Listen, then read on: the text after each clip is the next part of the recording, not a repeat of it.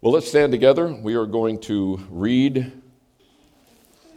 Ephesians chapter 4. I therefore, a prisoner of the Lord, beseech you to walk worthy of the calling with which you were called, with all lowliness and gentleness, with long suffering, bearing with one another in love, endeavoring to keep the unity of the Spirit and the bond of peace. There is one body, one Spirit, just as you were called in one hope of your calling, one Lord, one faith, one baptism one God and Father of all, who is above all and through all. And I wanted Vicky to read this part. And in y'all,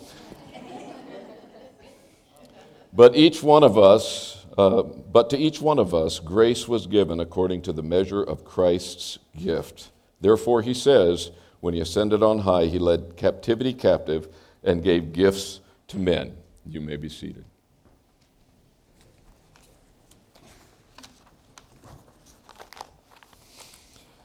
Now, as, as I shared uh, the scripture, and we were supposed to be reading that together, but as I shared that, what word jumps out at you uh, in that passage? I was going to say, what one word, but I didn't want to give you that, that, that help. Yeah, one, right? It's mentioned several times. In fact, seven ones. There's one body, which means we are one body of Christ. There's one Spirit, obviously, that's the Holy Spirit that indwells us as believers. There's one hope. We all have a calling, whether you realize it or not, you have a calling in Christ. And so that's an important thing for us to, to grasp. Uh, and of, of, course, we, um, at some point, all will go to heaven. Uh, and we were called to that. You know, when we were singing that, I could only imagine. I can tell you one thing I'm not going to be dancing unless God does some amazing things with my feet, uh, dancing would not be something that would bring glory to the Lord. Um, I, I think that we're going to be a little bit like the elders that are mentioned in Revelation that fall down before him. I think what's going on there, some of us might think, wow, that'd be so boring. Since, you know, how long have they been there? Just falling before and saying, Holy, holy, holy. I think what's going on there is something like this. They, they, they look up and they see the majesty and wonder and awe of God, and they're so incredibly overwhelmed that they go down. And just about the time they recover, they come back up and go, oh. and they have no, they have no idea how long they've been there, and they don't care. Because it's just what an amazing thing to be in the presence of the Lord. That's my imagination in regard to what heaven's going to be a little bit like. So, one Lord Jesus Christ who lived and died and rose again for our salvation. Aren't you glad? You know, one thing I love about Pastor Danny is when, when he gets up here, it, he might be doing the announcements, but he can't get up here without giving a, the entire plan of salvation and inviting someone to know Jesus before they leave today. I love that about his heart. The other thing I love about him is just how tender he is before the Lord. And, you know, to half the time he can't finish a sentence because he's, you know, tearful. And, you know, we're told a lot of times men don't cry. You know, you'll find out that there are a lot of things that we think we don't do that God calls us into doing. How many of you could have ever imagined, eh, as, as young people, you know, haven't there been things in your life that you, you have done and you just never thought, wow, I, didn't, I never thought I would do that? Anyone? Yeah. Well, if you haven't, I, I, pray God does some of that in your life because it's a wonderful thing when you, when you see God moving and, and bringing you into healing and wholeness and health, and, and suddenly you're, you're doing things that you wouldn't have been comfortable doing before. Oh, talk about, there was a guy in my 20s who was, he was a Marine, retired, and he was one of the greeters at church.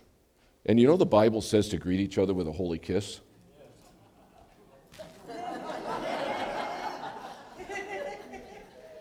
there were several doors coming to the church. It was a church of about 3,000, and there were several doors going into the church at that time. And all of the younger men in the church always went to another door because we didn't want to be picked up by a sergeant off the ground, held, and kissed on our cheek.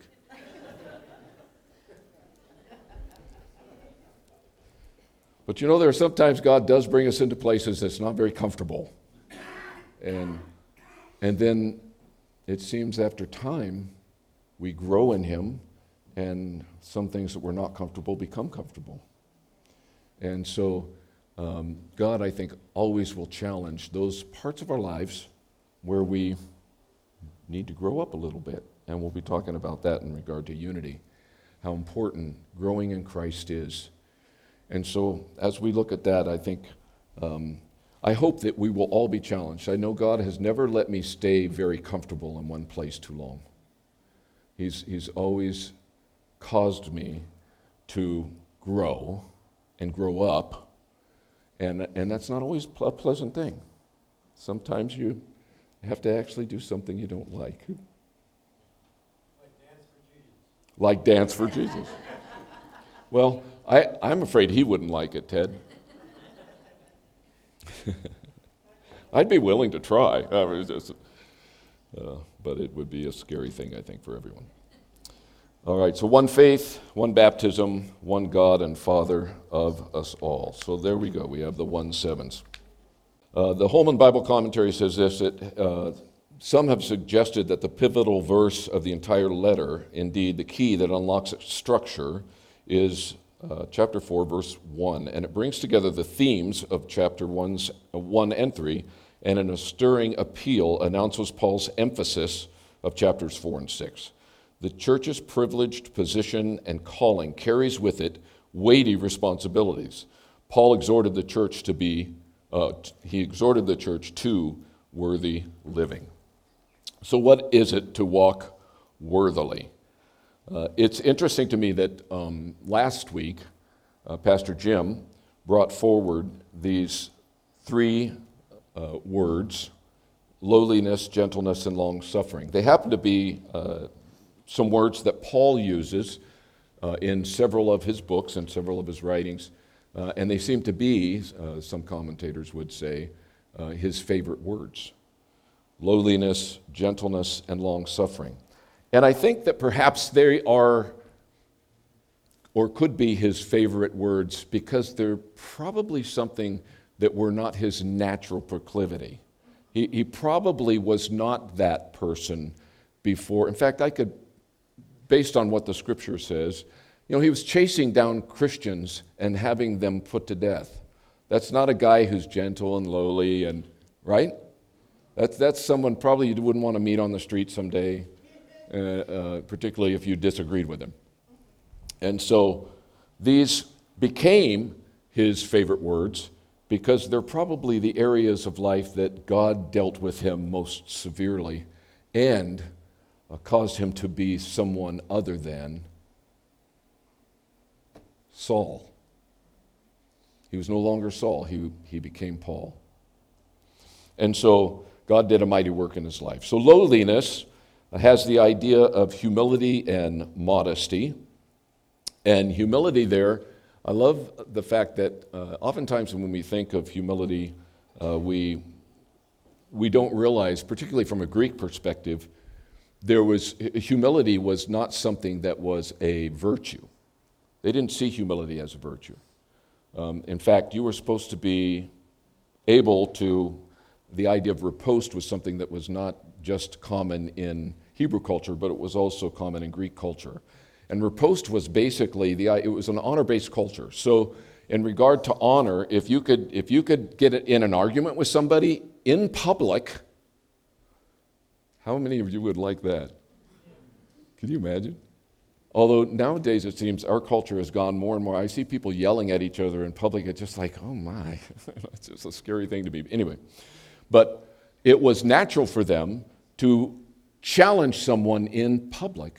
And if they were right and they won the argument, then their honor rose in the eyes of other people, and the, that person's honor, you know, went down. That's why oftentimes we see that the the Sadducees and Pharisees and others were trying to challenge Jesus all the time because they were trying to let the people know that they were right and he was wrong.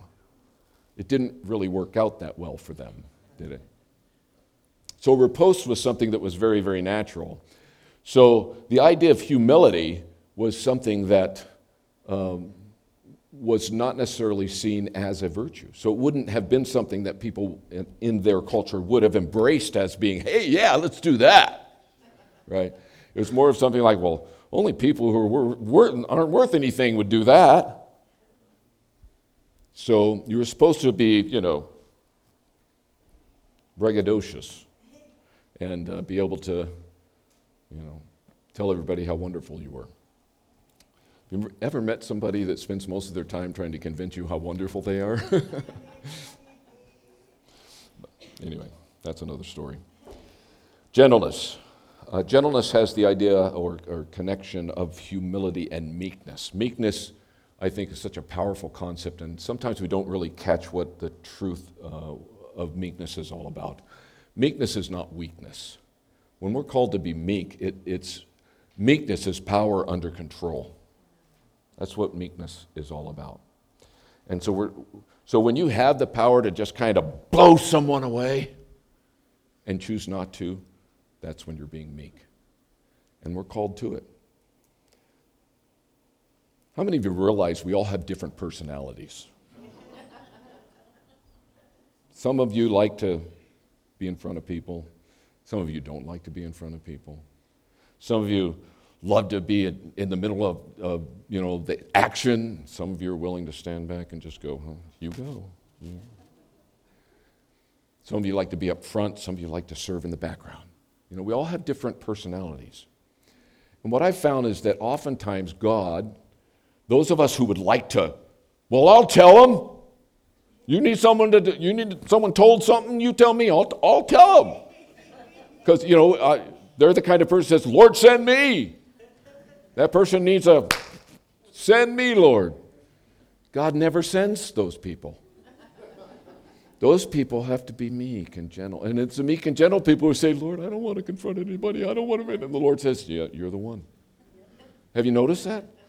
Oftentimes the Lord causes us to have to step out of our natural comfort zones to step into ministry because they can receive it from you they wouldn't probably receive it from someone else. They would want to meet, meet force with force, and so, which is obviously very natural for those of us who are men. So it's the reality of meekness is something that we're all called to. Some of us walk in it very naturally. Some of us have to really, it's work for us to walk in it because we're powerful but we're supposed to have power under control meekness. And gentleness. Gentleness, the idea of, uh, uh I'm sorry, long suffering. And this is the one that uh, a lot of us have problems with because we can, de- you know, we can deal with some people for a short amount of time, but we, we have limits where we're done dealing with that person, right? And so long suffering is and sometimes God calls you into long suffering, right? Where there are people in your life that, that uh, you wouldn't necessarily want in your life, and, but they're there. And what do you do with it? Years ago, we had a gentleman that came to the church, and he, he um, was a biker and uh, wore a kilt, which was very uncomfortable for all of us.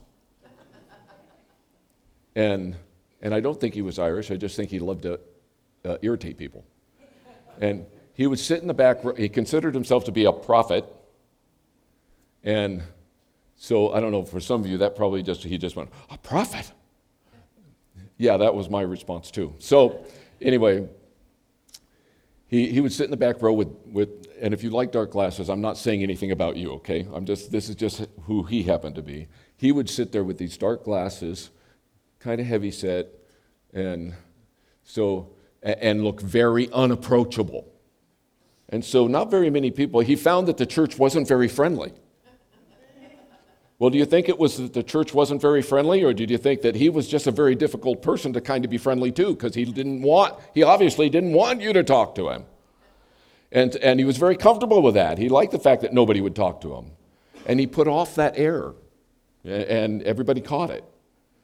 And the Lord one day said to me, Befriend him. Now, as a pastor, you know you're everybody's friend, right? Right? I mean, you have expectations, right, of Pastor John. He's, he's not human, right? He's a pastor. So, I say that jokingly. Some of you went, yeah, amen. So, so the Lord asked me to befriend him. And it, I didn't want to because he was an uncomfortable person. We had nothing in common. I would never wear a kilt. I, I couldn't work on a car. I don't work on cars. I tried working on cars one time and almost ruined an engine. And so I cost more money for myself when I work on a car than having somebody else that knows what they're doing do it.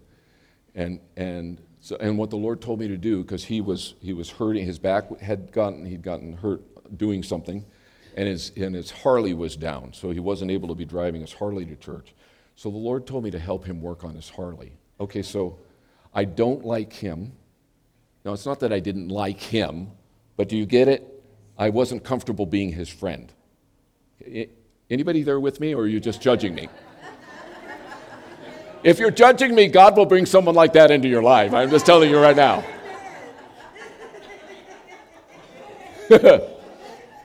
Go get him, God. Anyway, so so I, I told him, I, uh, you know, I, I told uh, uh, to the Lord, just back and forth. We weren't having a verbal conversation, but it was in my heart and mind. And I just, Lord, we have nothing in common. And I, you know I don't like to work. I don't even know how to work on vehicles. So he wouldn't want me working on this motorcycle. What is this? So, but I was obedient. I called, hoping he would say, I don't want you to touch my bike. But he didn't. He said, Man, that'd be, that'd be a lot of help. Oh, no. so, have any of you ever put a fleece out? You know what I'm talking about? A fleece in the Old Testament. You know, there was a test that one of the, you know, guys put God through to kind of, you know, prove that he was actually supposed to do, you know, Gideon was supposed to do what God had called him to do. And so he, he put this fleece out. So, and we've kind of grabbed that uh, and we say these things. And oftentimes, if you're new in the church, you're going, a fleece? What, is, what does that have to do with a fleece? So I, I just thought I would, a little background there for, if that didn't make any sense to you. In other words, I was kind of testing it. And, and have you ever put a test out there for God and hope that that test doesn't come through? You know, you'd be fine with the no. And of course, God said yes. And so there I was, working on a Harley, not knowing what I was doing, but he, he was knowledgeable, so he could tell me. And so I was doing the wrenching for him and helping him. And, and then I, I was thinking, how long is this going to take? What is this going to be? I don't know how long we're going to be here. I'm not sure. I'm not really comfortable with this whole thing. Not, i don't even know what we should talk about. Uh, I don't know anything about Harleys. I don't, you know. So we're, as we uh, were finishing up he says to me, Would you like to come in and talk? I'm thinking, No. About what? Anyway, the long and the short of it was we became very dear friends. And a lot of what I thought he was doing and why he was doing, I, did, I didn't know who he was. And I, I misunderstood him, and, and he copped to a lot of why he would do what he would. But through our friendship of, of many, many years, uh, it got to the point where when, when he first tried to share something at the church, it was very uncomfortable and very prophetic and, and you know, scary. But there was no humility. And by the time we, uh, he, he ended up moving out, uh, out of state but by the time our friendship had developed and we'd had many, many years, uh, about 15 years of friendship, the last time he ministered at the church, there was such humility in what he shared. And there was such gentleness. And it, it was not his way, but it was his way. Amen. The Holmans uh, Bible handbook says this the absence of this Christ like love, which should characterize the light, is no small matter. A loveless, catch this, A loveless, divisive Christianity is not Christianity at all. It is a type of heresy. That is a strong statement. But I have to tell you, I believe that that is the truth.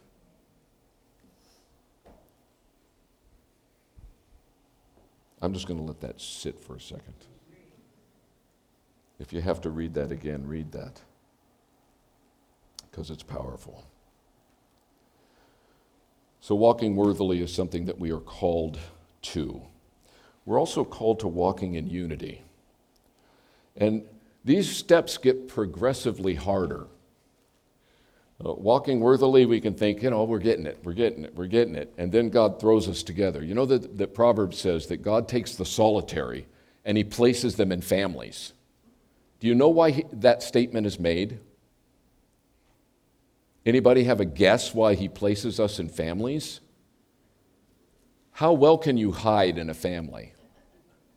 I mean, don't you really eventually get known for who you are if you're in a family?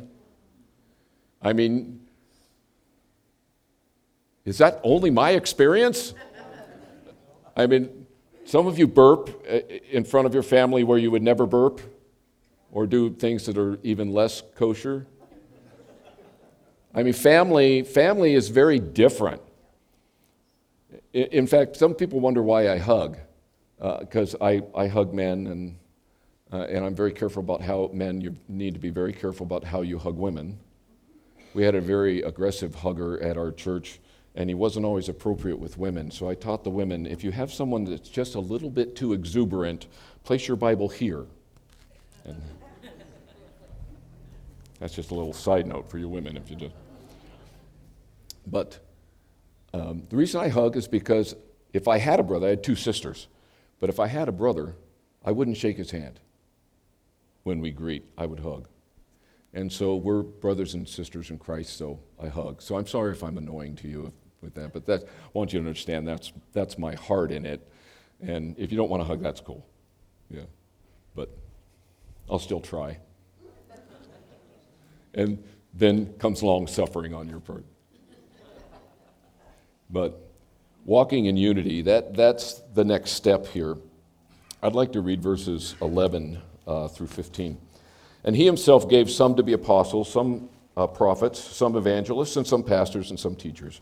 And for the equipping of the saints, for the work of the ministry, for the edifying of the body of Christ, till we all come to unity of the faith and of the knowledge of the Son of God, a perfect man to the measure of the stature of the fullness of Christ. Did you catch what the standard is? That we should no longer be children, tossed to and fro and carried about by every wind of doctrine, by trickery of men and the cunning craftiness of deceitful plotting, but speaking the truth in love, may grow up in all things into him who is the head, Christ. Some very, very powerful portions of Scripture right there. And it's so fascinating to me that the very purpose of this passage is unity for the edifying and the building up and the unifying of the body of Christ. And we fight over this passage and its meaning and how it should be applied in the church today. And what we turn something that was supposed to be an incredible gift into something we can argue about. We are so gifted in missing the point sometimes.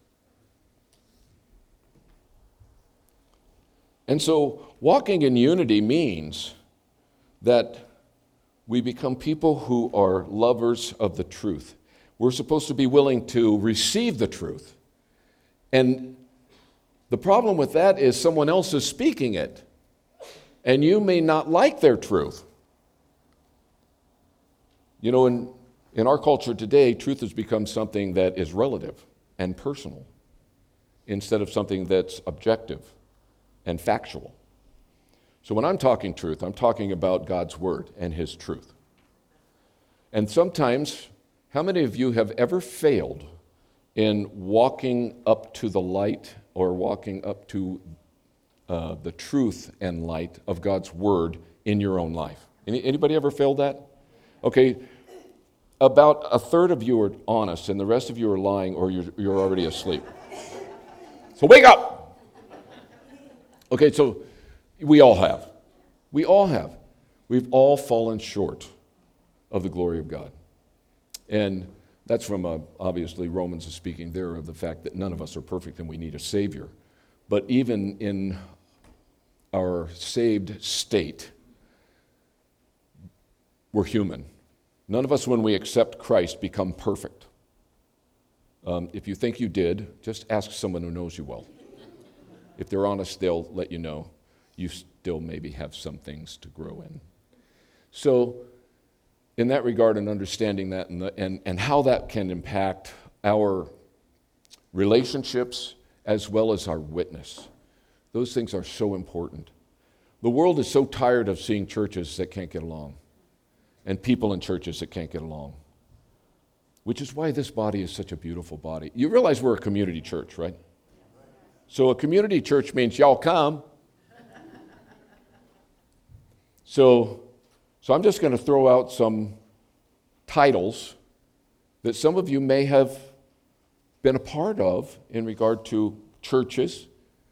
Some of you might have been Pentecostal. I come from a Pentecostal denomination. I was saved at seven years old in Assemblies of God Church, and I've served for 32 years as a pastor in the Foursquare Church, which is a Pentecostal denomination. Some of you may have a Baptist background. Well, sometimes Baptists and Pentecostals have a, some disagreements when it comes to Scripture. Some of you may be from Lutheran backgrounds, and you, you prefer that we would all stand up and sit down and have the book where the ribbons tell you. I went to a Lutheran church one time, I didn't have a clue what was going on. Because all of a sudden everyone would stand up. How did they know to do that? You know, before the service. And how did they get to where the guy was? Well, you have these ribbons that come out of this book, and you, you put them in all the places so you can get there real quick, because all of a sudden they, they would start talking. How did they know what to say? I was, I was so totally lost. But what I was so impressed by was the liturgy and the power of the liturgy. It was beautiful. But, but again, what I was amazed by was how people could just by rote say it and not have it affect them in any way. I, I, I in that service was a lot like Danny. I, the spirit of Danny came upon me. I was, I was tearful at the power of the words and the truth of the liturgy. But they have become so used to that, it was just something that they. anyway, so there, some of us come from that background. Some of us come from, uh, you know, Methodists or other backgrounds. And yet, we can get together and love each other and I've never had any argument with any of you over any doctrine. Isn't that cool? Yes. Why is that? Well, I can tell you one good reason. We have an excellent pastor. Amen. We have a pastor who preaches the word, Amen. who's solid in the scripture, who exegetes beautifully, and who uses the gifts of God's knowledge to make his word simple enough that I can get it. Amen. Amen. I won't take that personally, Larry.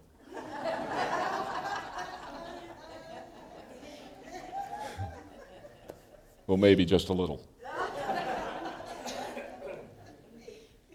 But we are blessed as a congregation to have a pastor like that. And because he preaches so solidly in the Word, all of us can relax in regard to all of what might be a difference in regard to theology. And why is that? We eat a lot, we fellowship a lot, we do what Christians really should be doing. We become family.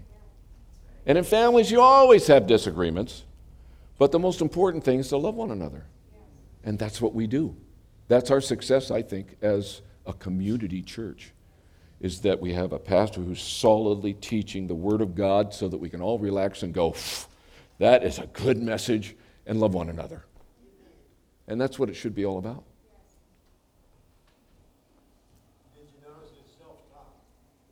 What was that?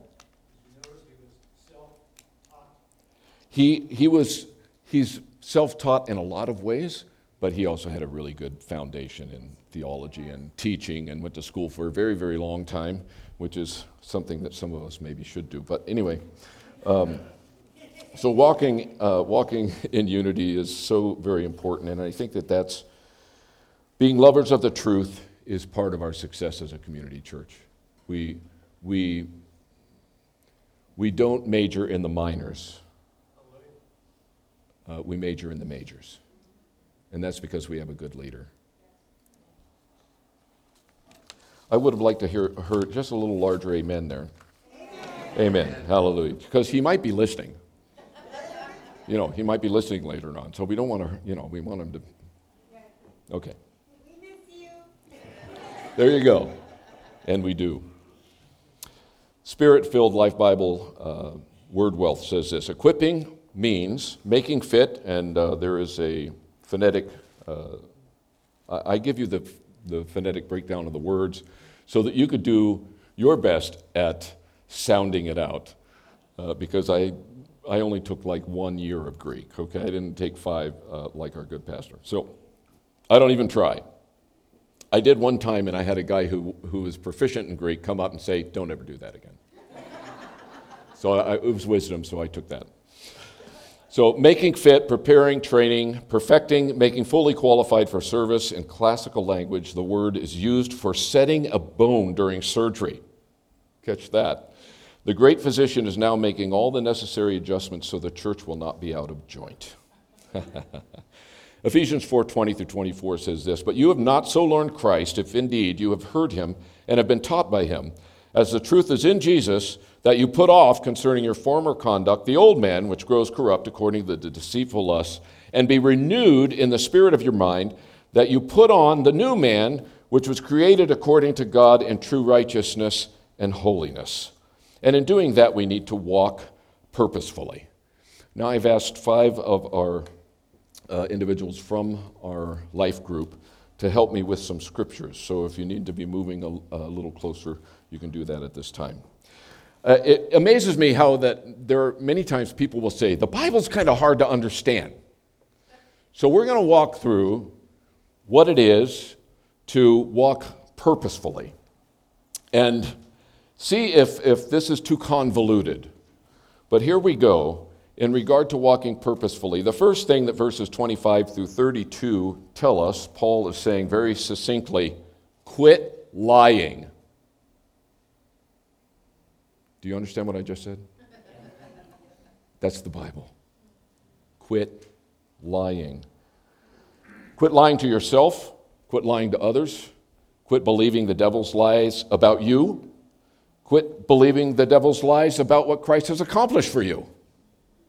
Quit allowing lies to be the standard you're living your life by.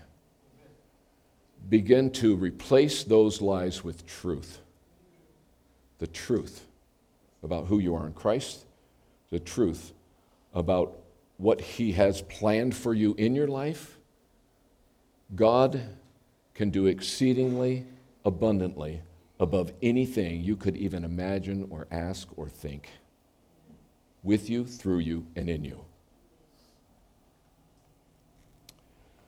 Secondly, quit stealing. You catch it? You got it? Quit stealing? I think we get it. Here's one that's a dirty word work. Work so that you not only meet your own needs, but have enough to give to others. 1 Thessalonians 4 11 through 12. Who has that? There's the, the microphone right over there. And she asked if she could read it in the Amplified, so it's going to take a little bit. oh, you have mine, don't you? Oh, oh, you have both. You take it, sister. You're good. Uh, I'm going to do it in the, in the New King James, just to be ornery. Just to be ornery. Aspire to lead a quiet life, to mind your own business, and to work with your own hands, as we commanded you, that you may walk properly toward those who are outside, and that you may lack nothing.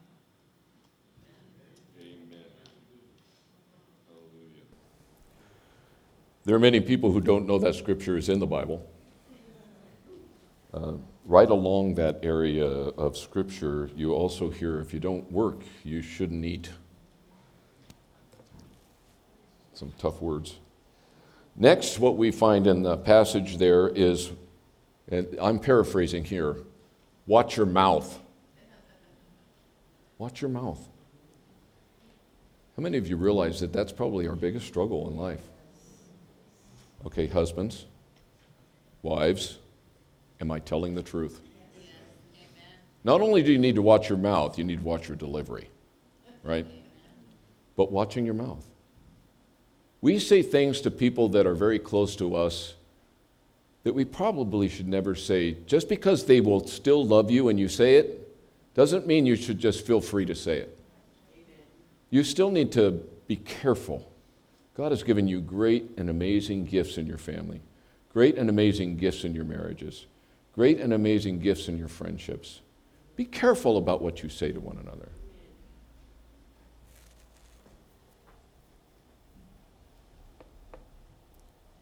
James 3 2 through 6, another portion of Scripture that supports that thought.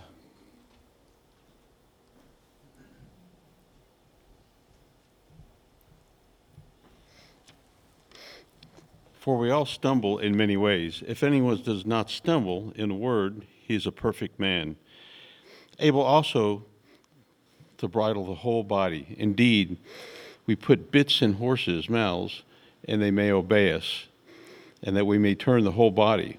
Look also at ships. Although they are large and are driven by fierce winds, they are turned by a very small rudder wherever the pilot desires. Even so, the tongue is a little member and boasts great things. See how great a forest a little fire kindles? And the tongue is a fire, a world of iniquity. The tongue is also said among our members that it defiles the whole body and sets on fire the course of nature. It is set on fire by hell. Whoa but so very true. We need to be careful about what we say. Next, the idea and concept in the passage is that we should not grieve the Holy Spirit. When we accepted Christ as Lord and Savior, the Bible says that God's Spirit resides within us and that we are the temple of the Holy Spirit. And we're encouraged to be careful about that fact. But oftentimes, I think we, we, we kind of approach our lives as if we meet Jesus at the door or the Holy Spirit on Sundays, and we have fellowship with him and we welcome him in, and he's a great part of our lives, and we enjoy the message, we enjoy the service, we enjoy each other. And then when we get to the front doors, we think that he stays here, and we wave goodbye, see you next Sunday, and then live like the devil all week. The Bible is very clear as you begin to read the scripture that God, by His Spirit, resides within us. He goes everywhere we go, He hears everything we say, He knows everything we, everything we think. That should be a very sobering reality, a sobering thought. 1 Corinthians 6:15. Who has that? 1 Corinthians 6.13. If we don't have that, I will read it. I thought everybody was here today. Let me see if I don't. I brought extra verses just in case someone didn't show up. What did I just say? 1 Corinthians 6.15. Would that be the one I don't have?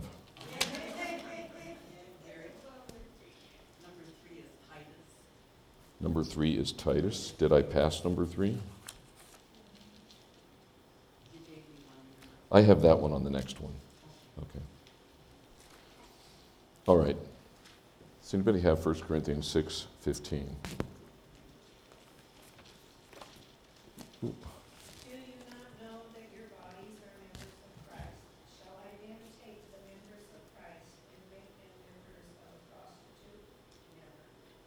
There you go. Did you hear that? See, the Holy Spirit doesn't leave when you're doing those things, He's right there in the middle of it. So think about that when you're being tempted to go somewhere you know you shouldn't go or do something you know you shouldn't do. Do you really want God to go there with you?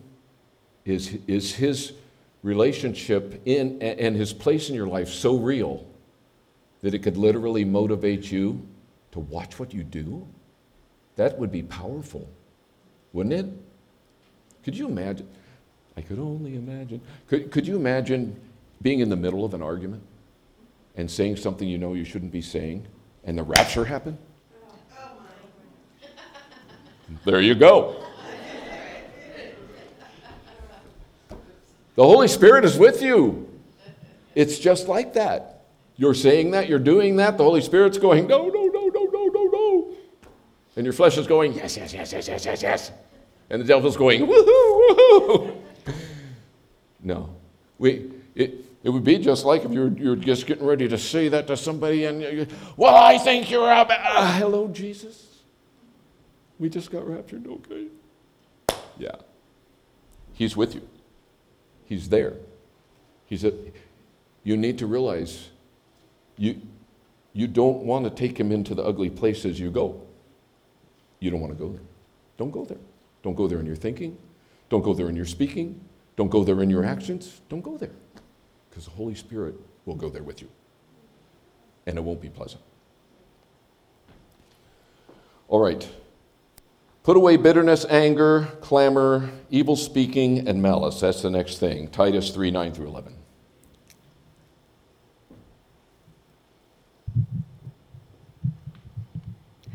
But avoid, avoid foolish disputes, genealogies, contentions, and strivings about the law, for they are profitable and useless.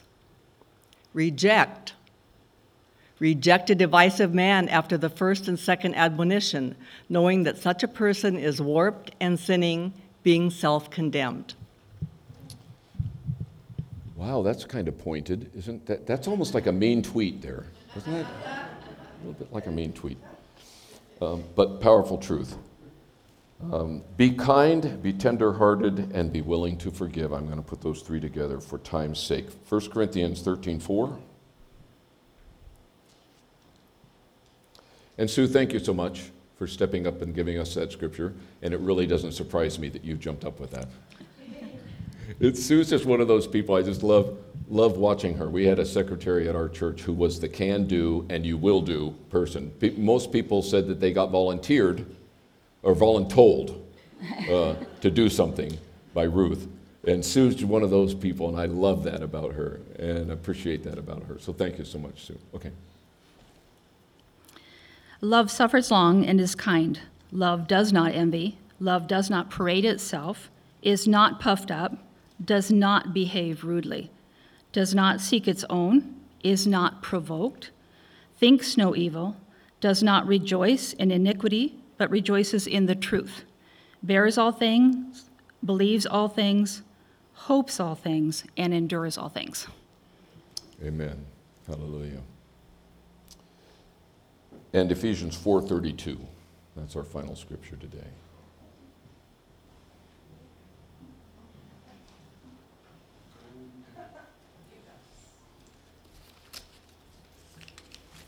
Well, I just wanted to say this. This verse here is how I am living my life now.